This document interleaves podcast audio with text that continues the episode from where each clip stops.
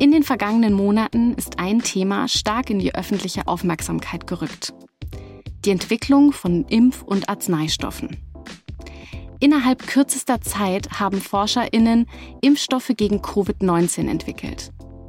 Aber auch an Arzneistoffen zur Behandlung von Covid-19 wird seit Beginn der Pandemie unter Hochdruck geforscht.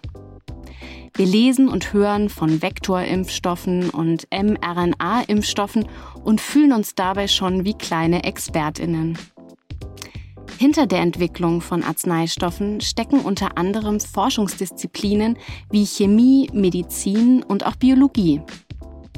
Wir sprechen heute mit einer echten Expertin und zwar über ein Studienfach, das in der deutschen Studienlandschaft einmalig ist, biomedizinische Chemie. Ich bin Franziska und in diesem Podcast geht es um alles, was mit eurer Studienwahl zu tun hat. Am anderen Mikro hört ihr wie immer meine Kollegin Julia. Hi. Hallo. Julia und ich sind Studienberaterinnen an der Uni Mainz und wollen euch mit diesem Podcast bei eurer Studienwahl unterstützen. Ich habe es ja schon angekündigt, wir sprechen heute über das Studienfach Biomedizinische Chemie, immer wieder schwer für mich auszusprechen, ehrlich gesagt, und haben uns dafür die Studentin Elli eingeladen. Hallo liebe Elli, schön, dass du da bist. Hallo, vielen herzlichen Dank für eure Einladung. Ja, bevor wir so richtig einsteigen in das Thema, das äh, hochspannend ist, wie ich finde, ähm, sag uns doch mal, wir fragen immer dasselbe unsere Gäste, wenn wir starten. Und zwar, wie bist du eigentlich auf diesen Studiengang gekommen und wie bist du bei deiner Studienwahl vorgegangen? Ja, das ist tatsächlich eine sehr gute Frage.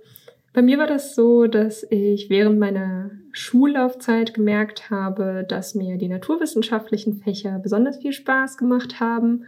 Und da war dann irgendwann die Frage, ja, in welche, in welche Richtung ich dann mich spezialisieren möchte. Und da habe ich dann bei meiner Recherche im Internet gesehen, dass es eben unterschiedliche Studiengänge gibt, wie Biologie, Chemie, Pharmazie, Medizin, die mich irgendwie alle fasziniert haben, so dass ich mich eigentlich gar nicht so richtig entscheiden konnte, mhm. bis ich dann irgendwann gesehen habe, dass es in Mainz tatsächlich eine Kombination dieser ganzen Studiengänge gibt, die sich dann einfach die biomedizinische Chemie nennt.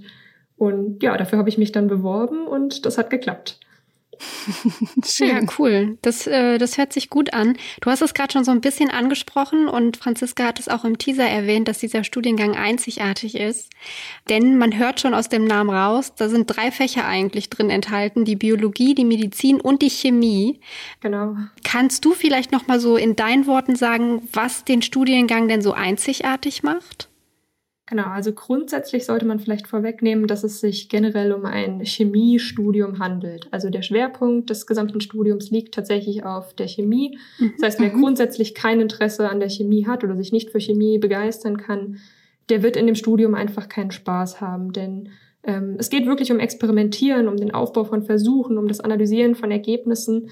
Also man sollte tatsächlich ein grundlegendes Interesse an der Chemie haben. Und wenn man dann rechts und links davon noch ein bisschen was mitbekommen möchte, dann ist das tatsächlich der, der richtige Studiengang. Mhm, okay. Und kannst du das vielleicht noch ein bisschen genauer ausführen? Du hast jetzt gerade schon angesprochen, womit man sich so grob beschäftigt. Aber wie ist denn der Studiengang dann aufgebaut, wenn es hauptsächlich um Chemie geht? Was macht man da genau? Genau. Also in den ersten Semestern geht es los mit Einführungen in der allgemeinen und anorganischen Chemie, in der Experimentalphysik und der Mathematik. Das heißt, man bekommt tatsächlich einen riesigen Haufen an Basis- und Grundlagenwissen, das man wirklich so als Grundlage für das gesamte Studium braucht.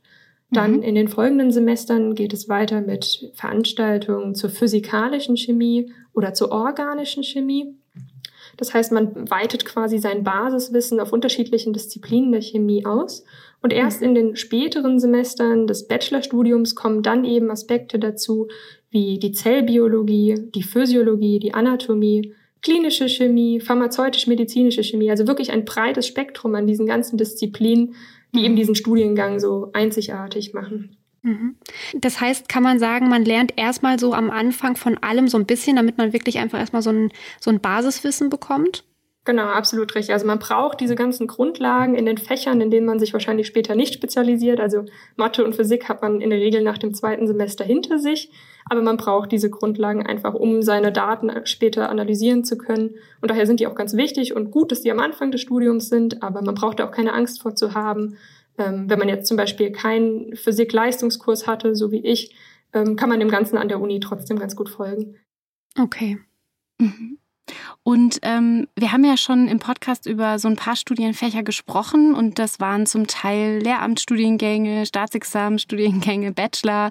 Was ist das denn bei biomedizinischer Chemie? Also ähm, ist das ähm, ja ein Bachelorstudiengang und was kommt dann? Also kannst du dazu noch kurz was sagen?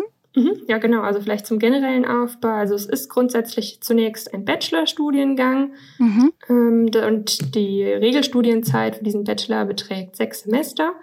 Und im Anschluss an den Bachelor starten viele dann auch in Mainz mit dem Master of Science, der dann nochmal circa vier Semester, also zwei Jahre gehen würde.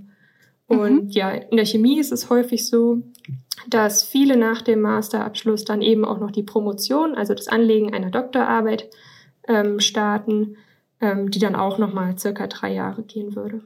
Mhm. Da reden wir auf jeden Fall auch äh, nachher nochmal ganz kurz drüber, so ein bisschen, wie geht's denn dann nach dem Studium weiter. Ja. Aber ähm, was mich noch sehr interessieren würde, das ist auch eine Frage, die wir immer wieder so ein bisschen gestellt bekommen. Du hast ja jetzt schon gesagt, das ist ähm, schwerpunktmäßig ein Chemiestudium eigentlich. Mhm. Oder, oder es genau. hat auf jeden Fall diesen Schwerpunkt. Kannst du noch mal sagen, das ist wirklich was, was sehr häufig kommt. Was würdest du sagen, ist denn der Unterschied zu einem klassischen Chemiestudium? Also worin liegt der genau? Genau, also wenn man sich für ein reines Chemiestudium, zum Beispiel in Mainz, entscheidet, dann ist es eben so, dass der Fokus vor allem in den höheren Semestern auf der anorganischen und der physikalischen Chemie liegt. Mhm. Dort hat man einfach weitere Vertiefungsmodule. Das heißt, wenn man sich zum Beispiel für Festkörperchemie interessiert oder für Kinetik und Thermodynamik, wenn man gerne rechnet, dann sind das tatsächlich Vertiefungen, die man bei einem reinen Chemiestudium ähm, mitmachen würde. Mhm. Und wenn man sich für die biomedizinische Chemie entscheidet, ist das eben so, dass man diese Vertiefungen in anorganischer und physikalischer Chemie nicht äh, verpflichtend absolvieren muss und stattdessen eben diese ganzen Fächern im biologisch-medizinisch-pharmazeutischen Bereich hätte. Und ähnlich ist es dann wahrscheinlich auch mit der Pharmazie, oder? Wie würdest du sagen, ist dann da die Abgrenzung? Genau, also der grundlegende Unterschied zum Pharmaziestudium liegt ja darin, dass das Pharmaziestudium ein Staatsexamenstudium ist das mhm. bedeutet, der, der Aufbau des Studiums ist ganz anders. Das Studium geht dort acht Semester an der Universität und im Anschluss würde man für zwei Semester ähm, eine praktische, praktischen Teil haben. Das heißt, man würde zum Beispiel in einer Apotheke ein praktisches soziales Jahr machen und dann eben mhm. sein zweites Staatsexamen ablegen. Und in der Pharmazie ist es tatsächlich so, dass es eher um ähm, ja, wie funktionieren Wirkstoffe, ähm, wie werden die, diese dosiert, wie werden diese in der Apotheke ähm, an den Patienten gebracht. Die Pharmaziestudenten üben zum Beispiel auch im Keller äh, an, an so einer ähm, so eine Art simulierten Apotheke, wie man einen Wirkstoff an einen Patienten bringt. Ähm, also das sind tatsächlich ganz andere Aufgabenfelder, die im Endeffekt ein Pharmazieabsolvent haben würde. Und ein Chemie- oder BMC, biomedizinischer Chemieabsolvent, würde sich eher damit beschäftigen, wie würde man jetzt diese Aspirin-Tablette herstellen, wie könnte man die Qualität dieser Tablette kontrollieren? Und ähm, wie könnte man vielleicht auch diese Tablette verpacken. Also die sind ja alle meistens in so kleinen Kapseln, das kennt jeder wahrscheinlich von zu Hause. Mhm. Also wie wird sowas hergestellt im, im großtechnischen Prozess? Genau, das wären eher so die Aufgaben eines Absolventen der biomedizinischen Chemie. Und geht es dann auch so ein bisschen darum, die das irgendwie ähm, ja teilweise vielleicht auch eben zu, wie du es schon sagtest, zu verbessern. Also dass man irgendwie sagt, ähm, wir entwickeln vielleicht auch neue Sachen, wir entwickeln neue Arzneistoffe. Ähm, ich habe ähm, ich habe jetzt mal, genau, ich hatte nämlich mal, ähm, wir hatten ja im Vorfeld schon mal äh, über dein Studium gesprochen und ähm, da ging es auch so um die Frage, zum Beispiel so Krebsmedikamente, das ist ja was, an dem irgendwie viel auch geforscht wird an Wirkstoffen. Und ähm, es gibt ja auch, ähm, ja, ganz, ich habe auch mal tatsächlich in einem Video, das äh, verlinken wir euch auf jeden Fall auch in den Show Notes. Es gibt nämlich so ein ganz gutes Video von unserem Campus TV an der Uni Mainz, mhm. ähm, die jemanden interviewt haben, äh, der biomedizinische Chemie studiert. Äh, das habe ich mir im Vorfeld mal angeguckt und der hat mhm. dann zum Beispiel ähm, so eine Schraube vorgestellt, der gesagt hat, ähm, diese Schraube ähm, ist sozusagen aus einem bestimmten Stoff, der sich dann im Körper auflöst. Also der kann sozusagen, wenn man jetzt normalerweise Titanschrauben benutzen würde für Knochen, die, die, die eben Schrauben brauchen, aus irgendwelchen Gründen auch immer. Aber dass man eben dann sagt, okay, man hat jetzt nicht die Tarnschrauben, die man dann operativ wieder entfernen muss, sondern diese Schrauben haben einen äh, ja selbstauflösenden Stoff. Das fand ich extrem spannend. Also das sind dann genau. so Sachen, mit denen ihr euch beschäftigen würdet zum genau, Beispiel. Das sind theoretische Anwendungsgebiete. Das, was du gerade beschrieben hast mit diesen ähm, mit diesem Schraubenersatz. Das sind tatsächlich einfach bioabbaubare Polymere. Also man hat quasi Lego-Steine genommen, wenn wir uns das als einzelnen Baustein vorstellen, hat diese miteinander verknüpft und so eben etwas geschaffen, was von unserem eigenen Organismus, von Enzymen und äh, Komplexen in unserem Körper, die wir sowieso besitzen, nach einer gewissen Zeit, die man relativ genau timen kann, einfach wieder abgebaut wird. Also es ist eine ziemlich geniale Idee, weil so einfach den Patienten eine zweite Operation erspart wird. Ja, das klingt total spannend, finde ich. Also ich kann mir sehr gut vorstellen, ähm, dass es auch sehr interessant ist, eben daran beteiligt zu sein und daran zu forschen. Jetzt sind wir eh schon bei dem Thema Forschen. Was sind denn so vielleicht auch Forschungsfragen ähm, oder Themen, mit denen du dich jetzt speziell beschäftigt hast? Du bist ja, glaube ich, auch schon im Master, das heißt, eine Bachelorarbeit hast du ja auch schon geschrieben. Was waren denn da so Forschungsfelder?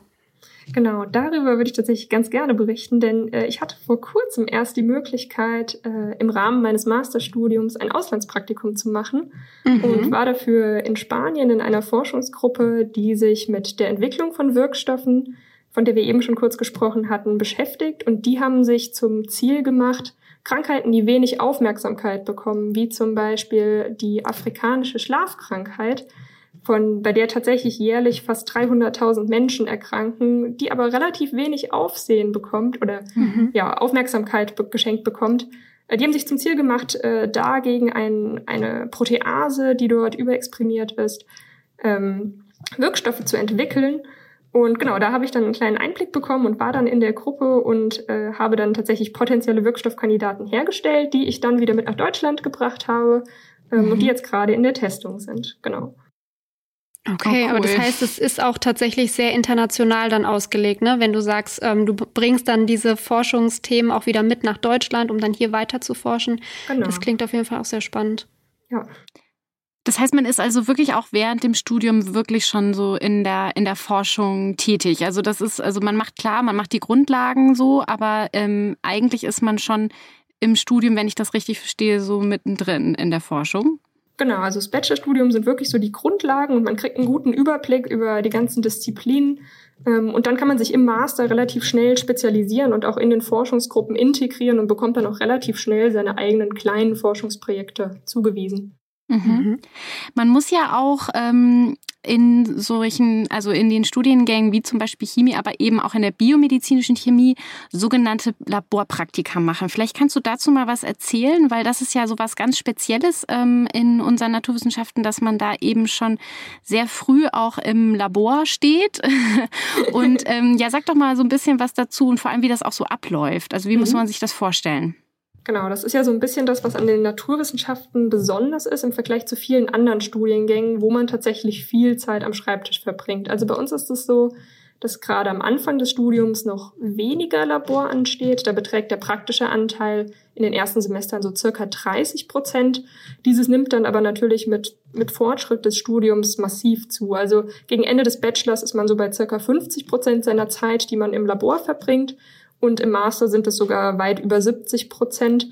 Ähm, das bedeutet, der Großteil der Zeit wird wirklich mit dem Experimentieren verbracht. Und wenn man da natürlich dann keine Freude dran hat, ist das natürlich irgendwie schwierig, sich, schwierig, sich dafür zu motivieren.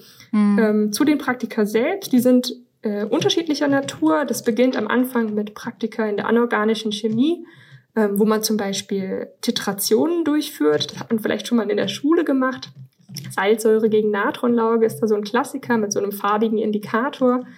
Ähm, da gibt es auch äh, in diesen, in diesen Praktika Aufgaben, die so ein bisschen Detektivspielarbeit sind. Das heißt, man bekommt zum Beispiel eine kunterbunte Probe aus unterschiedlichen Elementen und hat dann die Aufgabe, mit Hilfe von unterschiedlichen Nachweismethoden einfach herauszufinden, was denn eigentlich in dieser Probe drin ist. Das fand ich tatsächlich immer ganz cool.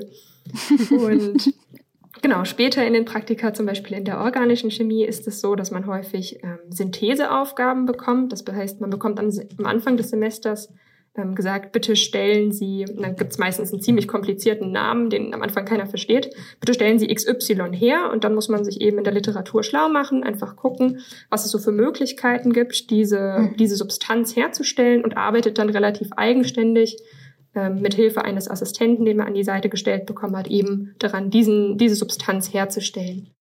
Und du hast ja gerade schon gesagt, das nimmt ähm, relativ äh, viel Zeit auch in Anspruch. Ähm, also es ist sozusagen nicht so, dass man die ganze Zeit eben am Schreibtisch sitzt, aber du hast uns im Vorgespräch verraten, dass ähm, man nicht ganz um die Schreibtischzeit rumkommt. genau. ähm, ich glaube, das liegt an Protokollen, die man führen muss. Sag doch dazu nochmal was oder erzähl das bei unseren HörerInnen. Genau, also da verbringt man tatsächlich einen großen Teil seiner Zeit mit, denn alles, was man im Labor macht, jeder kleine Handgriff, jede Messung, jede Analyse muss dokumentiert werden. Es ist so ein bisschen mhm. wie bei Krankenpflegern im Krankenhaus, die einfach jede, jeden Behandlungsschritt dokumentieren müssen. So ist es im, ähnlich auch im Labor. Egal welche Ergebnisse man sammelt, man muss das Ganze immer aufschreiben. Das Ganze am besten in einem wunderschönen Protokoll. Ja, und da ist es häufig so, dass wenn man irgendwie einen langen Labortag hatte, hat man wahrscheinlich auch viel gemacht. Man kennt es vielleicht aus der Küche, wenn man irgendwie viel kocht, dann sind das ja doch viele Schritte, die man da irgendwie hintereinander macht, wenn man einen Kuchen backt. Ähm, und jeder einzelne Schritt muss aufgeschrieben werden. Mhm. Das heißt, am besten macht man das schon am Tag parallel, aber wir haben ja leider nur zwei Hände, deswegen ist es schwierig. Deswegen ist es meistens so, dass man sich dann abends hinsetzen muss und alle seine Ergebnisse aufschreibt. Und das frisst wahnsinnig viel Zeit. Genau. Okay, aber das heißt, selbst in diesen praktischen Phasen gibt es dann so gesehen auch wieder theoretische Phasen, weil man das Ganze eben dann auch zu Papier bringen muss. Ne? Das ist vielleicht dann auch nochmal ein wichtiger Aspekt. Jetzt hast du schon ganz, ganz viele Sachen genannt, die man im Studium lernt und die man macht. Aber wie ist es denn jetzt? Ich stelle mir vor, wenn man jetzt noch zur Schule geht, ähm, hört sich das erstmal nach sehr viel an.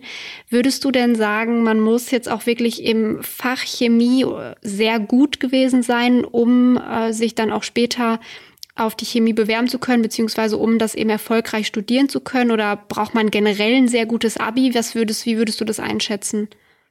Das würde ich grundsätzlich erstmal mit ähm, Nein einschätzen. Also man muss nicht unbedingt sehr gut in Chemie gewesen sein. Man muss auch kein besonders gutes Abi haben. Ähm, für die Abiturnote zählen ja viele Fächer mit rein und es kann ja auch sein, dass man einfach sehr gut in Chemie ist und vielleicht Probleme in Englisch oder anderen Fächern hatte.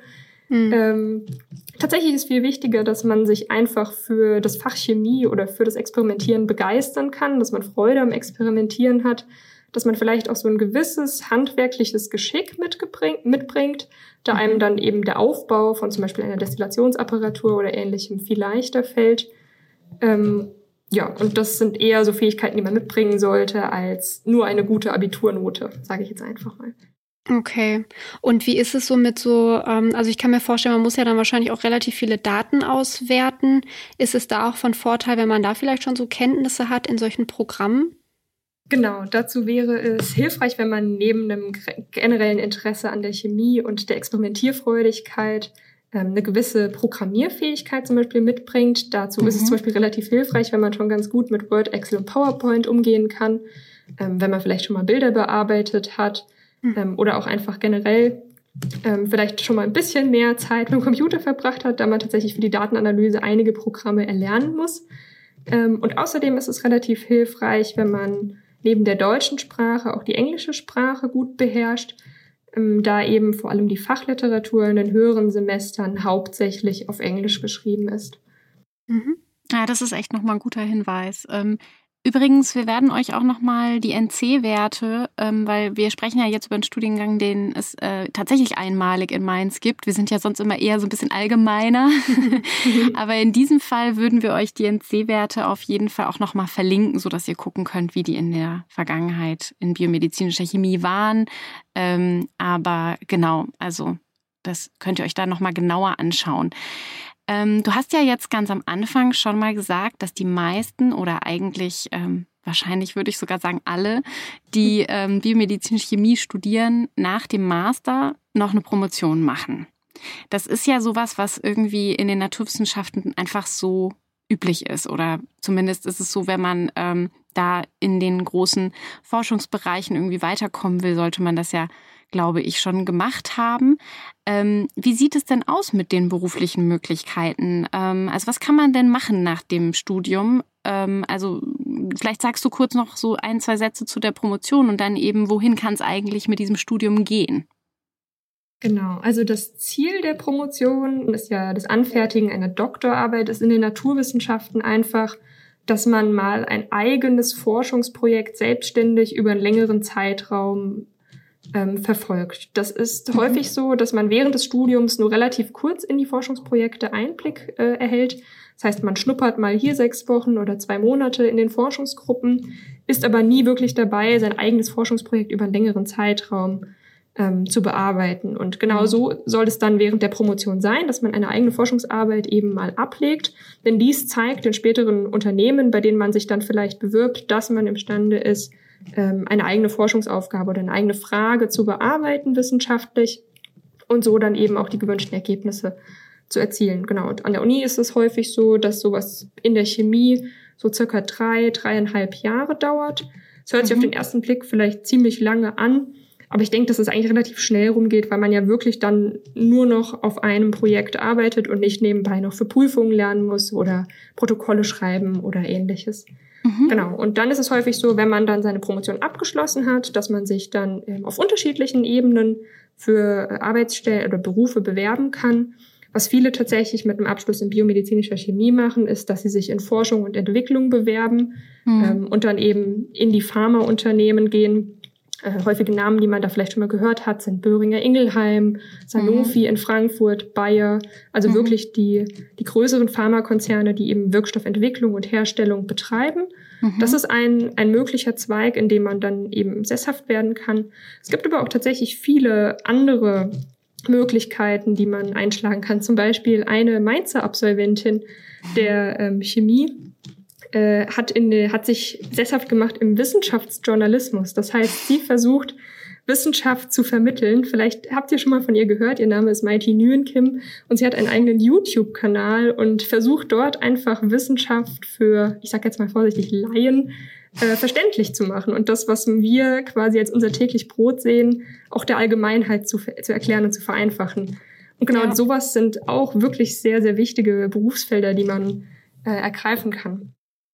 Ja, an dieser Stelle mal liebe Grüße ähm, an die Kolleginnen von MyLab. Wir werden euch auf jeden Fall auch nochmal verlinken in den Show Notes, weil das ist wirklich äh, ein sehr gutes Beispiel. Und da wird nämlich auch mal so ein bisschen die Basics von der Chemie erklärt. Also insofern ja. ähm, ist das auch für ähm, euch, die ihr euch vielleicht für diesen Studiengang interessiert, ähm, eigentlich eine ganz gute Quelle. Absolut. Jetzt haben wir schon ein bisschen darüber gesprochen, wohin man denn so gehen kann. Weißt du denn schon selber, wo du später mal hin willst? Hast du schon Pläne? Ja, also ich finde tatsächlich auch einfach die Forschung und Entwicklung am interessantesten, da ich vor allem während meines Auslandsaufenthaltes gemerkt habe, dass mir ja die Synthese von Wirkstoffen viel Spaß bereitet und ja, ich könnte mir da auch vorstellen, irgendwie in ein Pharmaunternehmen zu gehen. Aber es gibt noch keine genauere Planung, da ich auch erst in der Mitte meines Masters bin, ja. also noch ein bisschen Zeit ist. Absolut. Sehr schön.